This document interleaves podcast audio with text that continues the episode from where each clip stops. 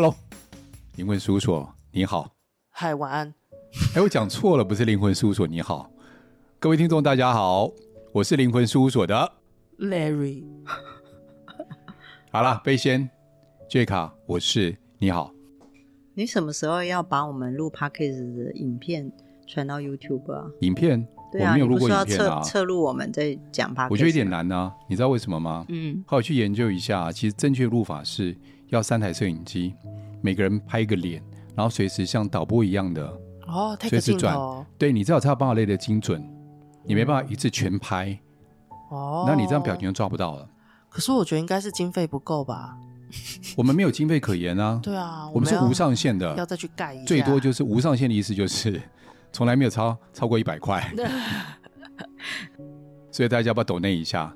嗯，哎，我们抖内的方式就是，本来是我们 Podcast 里面不是刚开始有那广告吗？嗯，我们曾经不小心按到，所以那时候收听人数还很低的时候，大约几百个人，就短短的十天，你知道收多少？收益多少吗？吓死人了，六十几块，好棒哦！吓到了，可以买一杯八冰绿啊，但便当买不起啊，我可以买八冰绿啊。买便当会送，好感动哦！好，我们今天正式进入主题。今天主题在我看来有点沉重哎，嗯、你们相信宿命论吗？我最近少两公斤了，应该没那么重。重到我身上，我最近胖了二十几公斤，在灵魂事务所走跳不要太久，就会就会变胖。你们相信宿命论吗？这个话题其实我反复想了十几二十年，嗯，三十年、四十年。宿命论其实很奇妙一件事情，我比较相信时间线，嗯，我不会相信宿命论。看怎么怎么定义宿命论？比如宿命论的有一些人认为就是不会改变，嗯，我就这条路可以走，没有其他岔路。那是不是跟我们说的那个时间线就有点背道而驰，不太一样？但是很奇妙的是，我之前去算了印度的某一些叶子，好烦哦！我觉得很奇妙。那时候我突然体会、体悟出来一件事情，就是我算第二次哦，很奇妙一件事情啊。它的叶子不是会一片一片拿出来吗？对不对？就他讲的一些点上面，他就问我说：“有没有？有没有？有没有？没有？没有？没有。”后来我就发现一件事情，那 maybe 是我另外一条时间线会走的路。嗯，如果说今天有宿命论的话。那我为什么还有时间线不同的路可以走？再来，如果没有宿命论的话，那为什么有算命的可以把我们的命算那么准，或是问事他可以说到我们这个点上面来？所以说，我们要先厘清的是宿命论到底是不是只有单一性，只有单行道，它没有其他岔路才叫宿命论。所以我觉得先厘清这个点，你觉得呢？我自己在看宿命这一块比较多的是。呃，假如有些人他明明知道自己在受苦或是辛苦的状态，而他想要为自己找一个出口或是一个理由，让自己能够撑下去，因为他们可能没有想过，或者是他们认为现状无力改变，然后这种状态下就会觉得，反正我是来还的，我是修 cam 贼的，嗯、或是我这辈子还完，下辈子就不用还，我就认命的那个宿命的感觉。这样比较容易走过去那个坎。嗯，对。但宿命论是真实存在的吗？譬如说，我自己有听过的类似的故事，譬如说嫁错人，嗯，或者是娶错人，他那个另外一个人可能就是对他来说无事生产，但是会花光他所有的努力，或者是有些人可能才刚结婚，但是或者是人生正准备起飞的时候，就发现。身体有一些状况，没有办法好好的继续走他那个精彩的人生，或是没办法跟着起飞。我之前有遇过一个一个女生，她是台大毕业的，她当时在台大念书的时候，就跟一个台大的学长在一起，两个人就是俊男美女，而且郎才女貌。但是偏偏在她就是学长准备毕业的时候，发现自己得了胃癌。所以那个女生最后陪伴学长走过人生最后一段路，她亲眼看到学长从状态很好到后来衰退。我觉得有些人会在这个状态的过程中是会觉得，就是我的命为什么会遇到这样的事情？嗯哼。那如果呃，这个是命中注定的话，为什么？嗯，这种算是以宿命的角度吗？嗯，其实很多人啊来问事啊，因为我听的很多之后，其实有时候真的会叹气，就是他经过的事真的是很难。嗯，比如说要结婚啦，新郎跑了，不然就是新娘不是我，然后或是可能刚刚可以退休，发现他自己末期，嗯，然后就像你说的那个故事。然后会很多人来我面前跟我说：“为什么是我？我做了什么错事吗？”对，发现他声音好沉、好重啊！因为这个真的是很伤心的一个，嗯，我觉得很辛苦的一个话题。哎，我真的我觉得啊，在讲这之前，我在刚刚回想，我曾经有一段感情，我觉得我对我来讲是蛮重的一个。伤害也好，又或者是一段蛮深刻的回忆，就在离开的时候，我巴不得那件事情是注定的，因为对我来讲，如果是注定的话，不是我选择或者是我造成的，那这样子我就会比较好过。我个人感受，通常我希望注定的时候，有多少一部分是认为自己可能是加害者。又或者是我促成这一段的悲伤的发生，所以我才宁愿这是注定好，我才不会这么自责，我才有办法走过去。嗯，所以在发生这些事情的时候，真的要看当事人怎么觉得、怎么想。我先讲哦，东方会有宿命论，嗯，在西方不太有。西方会有什么？你就是下来，然后选择。西方会有这样讲，但也有一些西方不是这样说，就跟宗教有关啦。但是很多人来跟我讲，就是我刚刚讲嘛，为什么是我？我是不是做了很多，做了什么错事吗？所以我今天要面临到这些事。其实，当自己这样跟自己讲的时候，某种程度就是他的内在有一个选择，或他期待有一个。结果，然后这个结果不如预期，有可能会造成人的冲击。嗯，但就像刚才 Larry 有讲，假如今天我发生了，也真的就发生了，然后事情已经成定局了，这就是成定局之后，人会有一个转换的方式，就是好，也许这件事对 Larry 来说他已经过去了，或者是在得走出来的过程中，得告诉自己一些，那个我们讲的是。对自己呼喊的那个力量的方式，就看每个人怎么对自己说。像有些人会说：“对，这就是当还债吧。”好，我先讲哦，这个这个想法，这件事情是这样。如果他已经结束了，他不在那个事件里面。如果这个人在我面前跟我讲，我就当还债，因为这件事我说是结束了，我会我不去讨论这件事。但如果这件事正在其中，其中。你就会发现，如果这个人在面临的事情是真的很很糟，或者是被别人不正常、不正确的对待，或者什么那个状态的时候，他会这么的宿命论的时候，反而对他来说是更深一层的伤害。等于说，好吧，我接纳这一切，反正就是这样，类似像这样。可是他却花了更多的时间跟精神去处理，就是接纳这件事情的时候，他却在身在其中。有时候我不会这样告诉他。我不会告诉他，对，这就是宿命论，对，你就是要还给他的那个债。原因是因为我希望能够让这个人换个角度去想，他现在所处的情境跟状态，其实他是有选择的，对，就是选择。选择对每个人的当下都很重要，永远都可以停止做这个选择，但有些时候很难。比如说，真的身上有疾病，真的发生了。然后可能他都准备好了，准备好去过自己的生活了，准备好不再工作了，类似像这样，但是他就发生了他的疾病的状态。很多人会认为说，我的人生完了，哦，我没有办法。但其实不尽然，应该说你的人生遇到这个状态，还好你现在不用工作，你有时间跟精神跟金钱去处理自己的健康问题，然后再换一个方式去告诉他，我会这样讲。如果真的要说宿命，人生不会只有一种宿命，人生有好多条命，嗯，走的那条路，所以你可以做选择。这是我想要跟大家讲。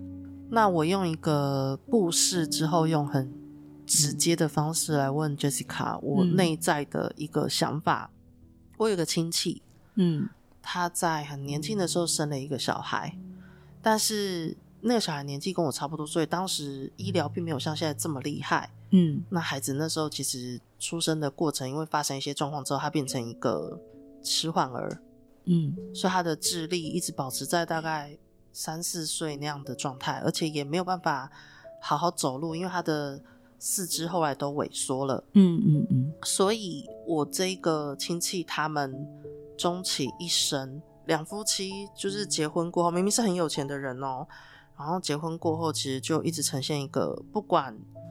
如何？反正上完班回家就是顾这个孩子，就这样绑了几十年。嗯，到现在为止都还是这样。嗯，他们甚至于呃，在两夫妻都还有上班的时候，那个有请一个人来雇他。嗯，已经雇到那个来雇的那个人都已经往生了。嗯，然后在他们两夫妻刚好退休，又继续来雇这个小孩。嗯。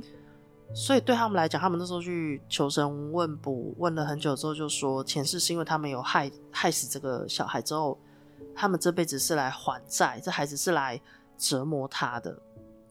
那这两夫妻也就是我亲戚，他们也就接受了这个说法。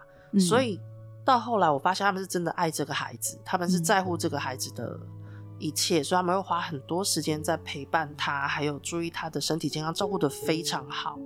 好，那我要问的是，嗯，如果这个状态、这个故事的，我们回到因果的逻辑来看，我真的在还他，那我是不是这辈子还完之后，我下辈子就不用还？因为这个会牵扯到我其实甘愿在这辈子咬牙撑下去，是因为我希望我之后的人生能够过得好一点。他是不是真的就可以结束了？我下辈子再投胎，我就不会再遇到这样的事了？还是我？如果人是在以轮回的角度，我下辈子还会再遇到呢？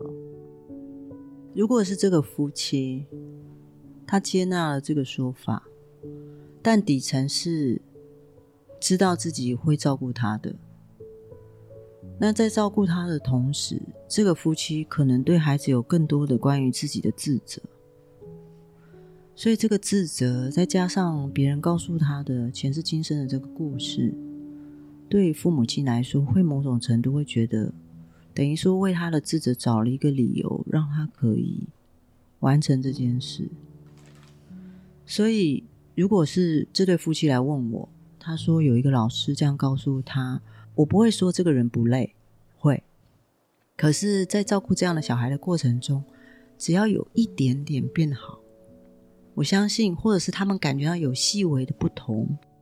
对父母亲来说都是很大的鼓励，所以我在想这件事情，我会讲说，虽然他听到的是这个所谓的宿命，然后理由，可是更多的时候是支持他，觉得那我帮你还完，我为你做这些，那下辈子妈妈就不会觉得有对你有亏欠。相对的，他在做的过程中，他此生也许吧会减少一些这个亏欠，而避免到下一辈子在轮回的时候。他对这个孩子有亏欠的时候，他可能又会再一次勾到又不一样的东西出现，重新再写这个功课，有可能。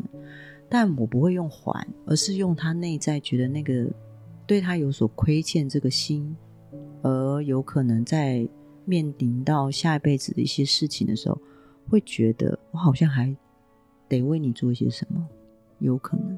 因为你在讲的过程当中，我就想到。你知道我们在催眠里面呢、啊，我们常常会用一个方式给个案力量，当他可以度过现在的难关。比如说他在前世催眠里面，他可能就会看见他是一个非常有 powerful 的一个一个人，可能是做了很多的事情，帮助很多的人。但他现在遇到这个坎，这次我们就跟他讲说：“你看看你以前。”你只要把这份力量的十分之一或二分之一拿来，现在面对这些事情，嗯，这些状况对你来说轻而易举。我在想的是关于那个力量的问题。怎么帮他找回他内在的力量？无论他的前世或他的过去，那都是他的力量之一，曾经的力量。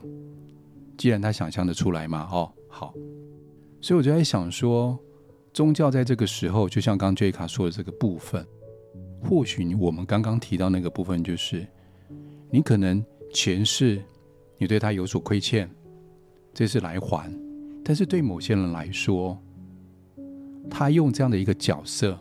对某些人来说，他反而产生他的力量，就是我下辈子不用再还了。嗯，而且你看看这个孩子，虽然他的存在，但是给你多少的耐心，让你现在你们工作上面或是生活上面不予匮乏，你们有更多的精力把它放在你的工作上面，因为他们给你这样的机会。嗯，往正面看，当他们现在可以走得下去。先不管未来如何，最起码先度过这一关，度过这一世，我觉得那是很重要的一件事情。我真的看过好几个父母，我我认识的朋友不多，但是我是看过，譬如说也有罕病，嗯哼，对，罕病的 Jessica 有想分享关于其他的经历吗？嗯，就是我觉得啦。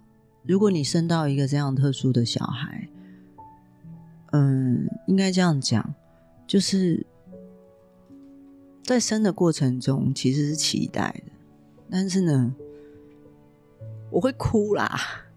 啊，说这个音乐实在是太催泪了，可不可以不要换这个状态？那我先讲好，你情绪平缓一下。没有，我现在可以了。好，就是、你可以了。我讲出来就比较好一点。好，好，嗯，我自己有一个这样的小孩，嗯。然后我会觉得有这样的小孩，对我们来说是一个让我们看待事情有更柔软的方式的存在。因为毕竟过去很难有这样的医疗背景，可能对于这样的小孩发生的时候、发现的时候，可能没有办法很快的去处理。但是有一个状态是这样子，就是说，当我们遇到这样的小孩的时候啊，呃，当然家里人会跟我说。你都没有先看好，说这样的小孩会诞生。那如果你看了更多之后，也许他就不会被生下来。类似像这样，我先讲他的存在，也许在照顾上面有很多的困难，因为我不会嘛。可是有一个部分就是我得学，所以我在很多的时候，我必须要求助跟求，就是求助跟求救。所以虽然我自己本身是医护人员，有很多时候必须要学习的过程中。我在那个整个过程中，我这样回头去看，虽然他已经够大了，但我回头去看那个过程，就是，嗯，这样的小孩让我们学到一件，就是看事情的柔软度会增加。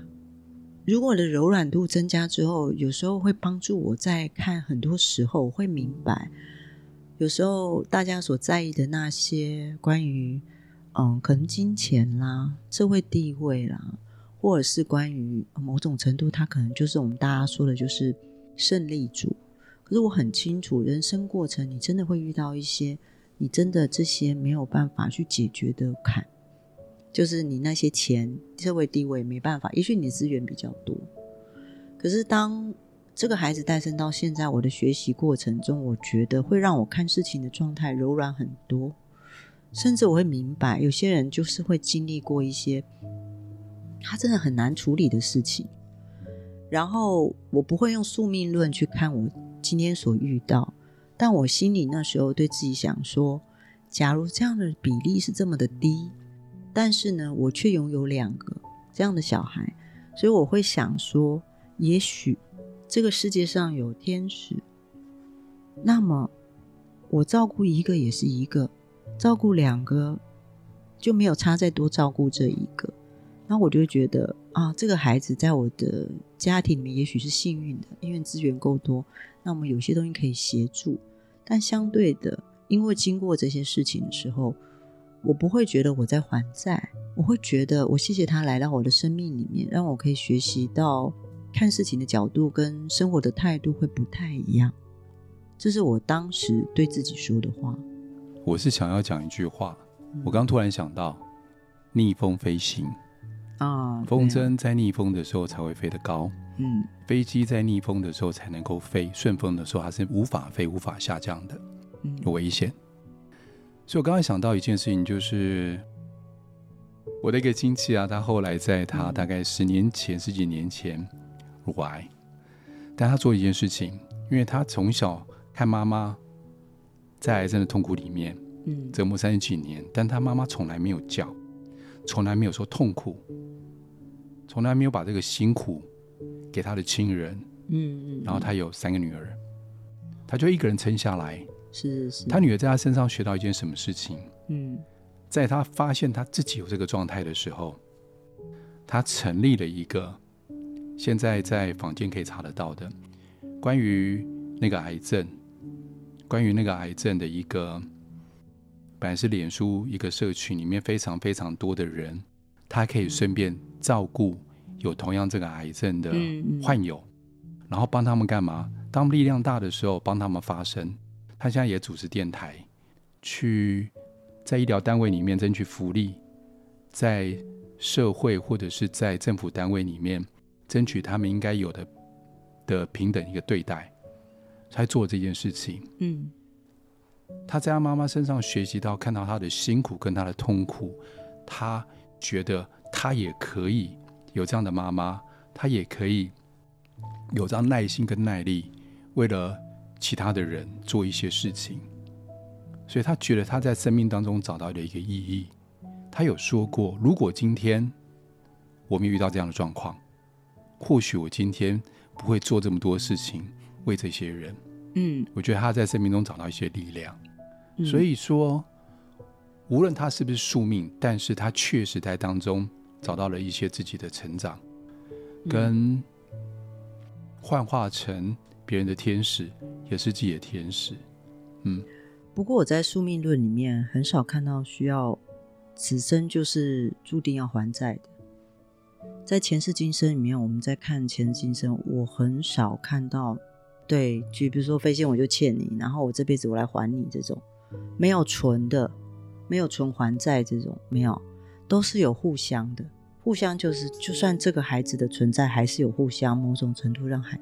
父母亲可以学习到的，感受到。其实我刚刚在听你讲的时候，我是很想问你，但我觉得这个蛮伤人的。就是我其实想问，假如你可以看得到前世今生，嗯，你其实是最明白你跟小孩之间是不是宿命的。这个由你来解答，其实是很有公信力的。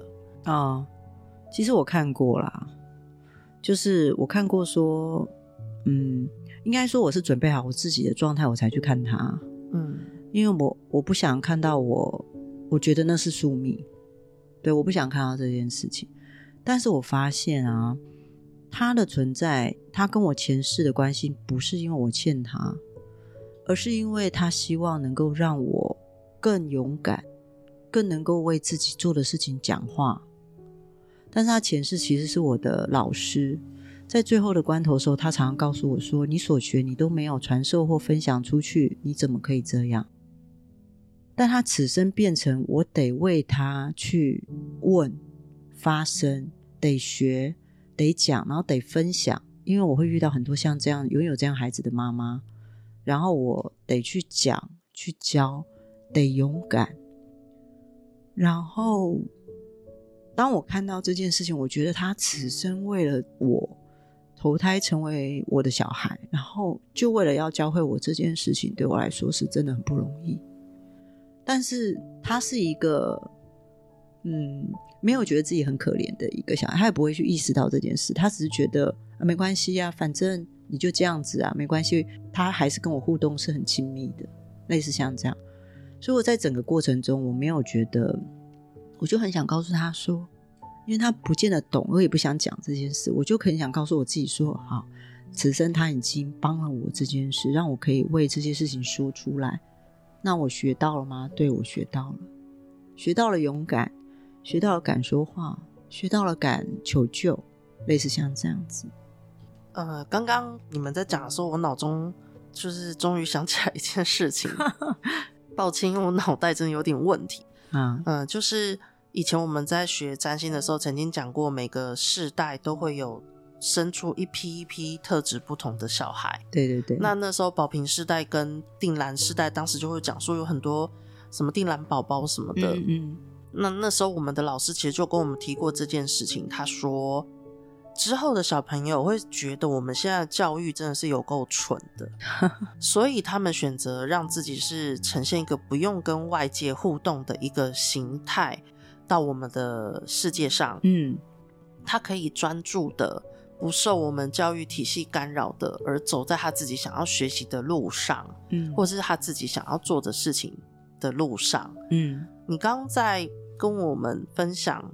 你前世的老师到这一世来，用他的方式去让你的灵魂学会，嗯，他等于是一个，也是一个安排，对对，对，一个成就，嗯，对，因为我有看过你们在互动的时候，我觉得你好厉害，有一种他心痛的一个状态。他就是干嘛一个小动作，你就立刻知道他在表达什么。嗯，嗯，而那个却不是我平常在跟别人互动的时候的一个脉络。嗯，嗯，这代表说你其实在这过程中是下足了功夫，学了非常多东西，而且去表达你觉得他应该要去，就你想为他争取什么样的过程。嗯，对，或者是我在这个世代里面要求得要怎么样子的工作。读书啊，或是自我要求的状态之下，我再拉出一片天地，让他有自己可以照顾自己或生活的方式。嗯，这样子，我们人，包括我自己，嗯，我觉得我的人生不如意的事情十之九九九，面包掉下去就是果酱那九九九的感觉。那有时候就会觉得，像我们之前就会常说我要许愿，结果譬如说我许愿想要一个男的陪我。就那男的出现的外在条件或者是经济条件，也许不是我要。嗯、就是我们总会发现，生命中只有他那个必撑的地方。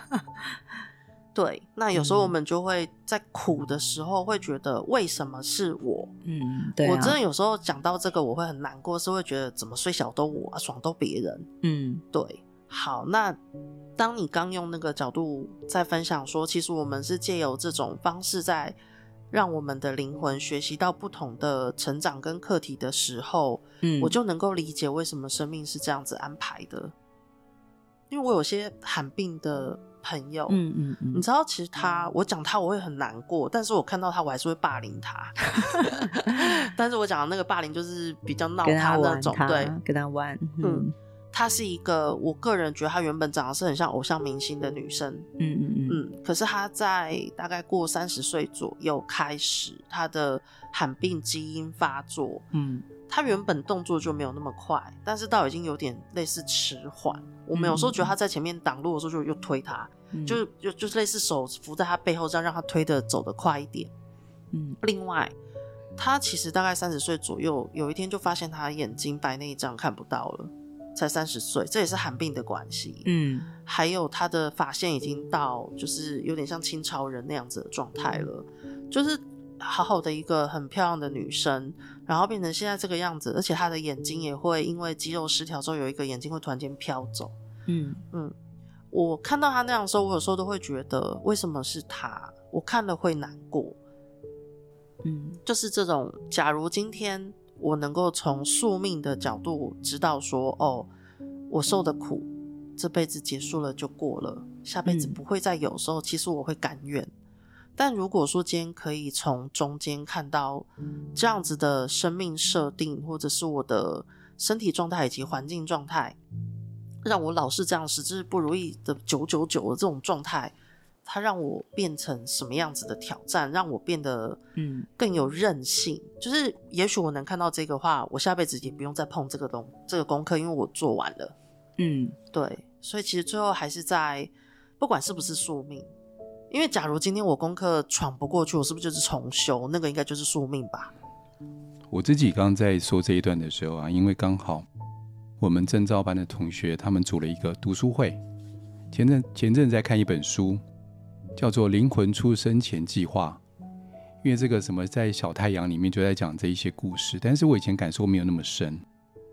那最近呢，我就很用功的去要讨论嘛，好读书会，把这本书从头到尾看了四分之一，因为太忙了，好棒哦！因为赖瑞真的太忙，谢谢你们，贵贵。我看四分之一以后，其实我在回顾我过去的经历。嗯，我想一件事情，我现在自己创业嘛，我创业了二十几年的时间了嘛，哦，我在想一件事情，那二十年的时间，我当初创业这一段的时候啊，我重复一直遇到一些事情，就是有人提醒我要创业。以前我的个性是这样子，我不喜欢有压力，当公务人员最好。所以那个时候啊，我跑去考那个消防师特考，就有个 license 啊。然后就可以租啊，可以帮人家弄啊，感觉薪水很多。后来因为比不过消防队，后来没去考 anyway。所以那时候我喜欢的一个工作就是一个固定薪水的工作，不要太多的压力，那是我的期许跟期待。后来我到职场上上班的时候，当业务的时候啊，呃，因为家里的负债关系，我就动了一个念头：哎，如果这样的话，我是要自己创业才有办法帮家里还债。第一个念头出来。后来呢，我在职场上面就遇到了我的同事，他就不断的陷害我，在我说背后话，放小话。哦，你是认真的？我以为认真认真，就是真的遇到类似我们讲的职场小人。对，然后扯后腿，然后告诉我说，如果我完成一个单子以后，他可能就分我润，但这是我们自己在外面接私的啦。说穿了，OK，好。那那是那个东那个产品，因为是公司没有的，那是额外拿到的产品，好。他告诉我的是，比如说，他告诉我要分我，他可能要分我个五万六万，就要拿到我手上只要五六千块。我就起个念头，那这样子的话，他这不不守信用，那我是不是自己来就可以了？一次，第二次的时候，又有一次的机会是这样，就是刚好我学姐就跟我讲，她说你要不要做智商这一块？我就在想，如果我做智商这一块的话，我没办法做，我要上班啊。她说你可以自己创业啊。第二个提醒，所以我会在回想这一路上不断的叫我创业的这个提醒，不断的来，每个人扮演不同的角色，有些人在旁边提醒我，有些人扮演我扯后腿的角色，有人扮演当头棒喝的角色。我爸有一次在阳台上面跟我借钱，借了五万块。我知道我爸的个性很硬，他是不可能跟人家借钱的，他连痛苦都自己吞下，还可以自己一个人去开刀的。他要跟我借钱，开口借钱，对他来讲，对他的自尊，他自己认为对他自尊是一个莫大的伤害。所以，当他做这件事情的时候，我就在想，那我要怎么样让他们可以好好的过日子？我也非得要自己创业。所以，你看，不断不断的提醒，让我走到这条路。那如果以灵魂出生前计划来说，这个事情，每一个人都在提醒我。要去学这件事情，要做这件事情，然后在创业上面，我也可以学到一些事情。我想问一下，张小华你在笑什么？我刚刚想问，在客厅能够借十万吗？我讲客厅吗？因为你刚刚说在阳台借五万，我想说那到客厅可以借十万吗？他是在，因为我家我我讲到那边去了。我们好了，算没错，讲错。我在那个在我们家，我们家以前是五楼啊，公寓五楼，嗯、然后六楼顶。在那个顶楼上面，哦，oh. 对，在那边就因为没有人嘛，嗯，对，他就把我叫到那边去。所以后来你就创业了之后，就让他们过着无忧，就是可以不用这么比较自主性比较高，不用在阳台。对，就换我一个人在阳台里面搭帐篷睡在外面。怎么办？我会不认真，你跟他讲。其实应该这样讲，说说你这这辈子所遇到的人事物，其实就是。对你来说，可能你当时遇到你觉得不舒服的事，有可能是你未来的你。你回头去想吗？对，对他可能是你的贵人，虽然那个贵人让你不舒服，就是比较贱的贵人。对，但是你回头去想说，也是要谢谢他的存在。他可能不知道你发生了什么事，但是你的转念跟你那时候怎么对自己喊的话，你要怎么做这件事情，变得很重要。然后。你身边的你不喜欢、你喜欢的，其实都会成就完成你灵魂的完整性，包含你不喜欢的，很有趣。通常是不喜欢的，会完成你的灵魂的完整性。你不舒服的，他就越来跟你讲。所以我们常说，你自己，你有想到最后，你可能这个墙是你自己欠的。那你在每一次冲撞的过程中，你可能就会发现，你得妥协。得臣服，得去做一些事情，他没有很容易，他真的没有很容易。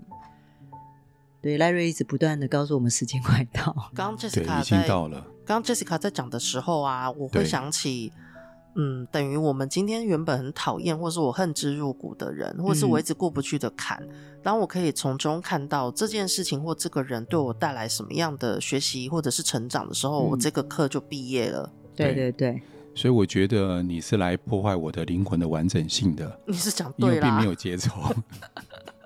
你讲对了，所以我们是彼此破坏的，所以我们应该大吵一架吧？好，换一个观观念跟角度去看你身边的人，这是我们这一集想要带给大家的。对，嗯、还有没有那么多的债要还啊？遭遇的嗯辛苦的事情，嗯、对，而且每个都是伙伴，他扮演这个角色让我们讨厌，其实他是辛苦的，嗯，我们也辛苦，讨厌他，我们自己也辛苦，嗯，对啊，对啊，好，今天就到这儿，好，再见，拜拜，下次见。拜拜。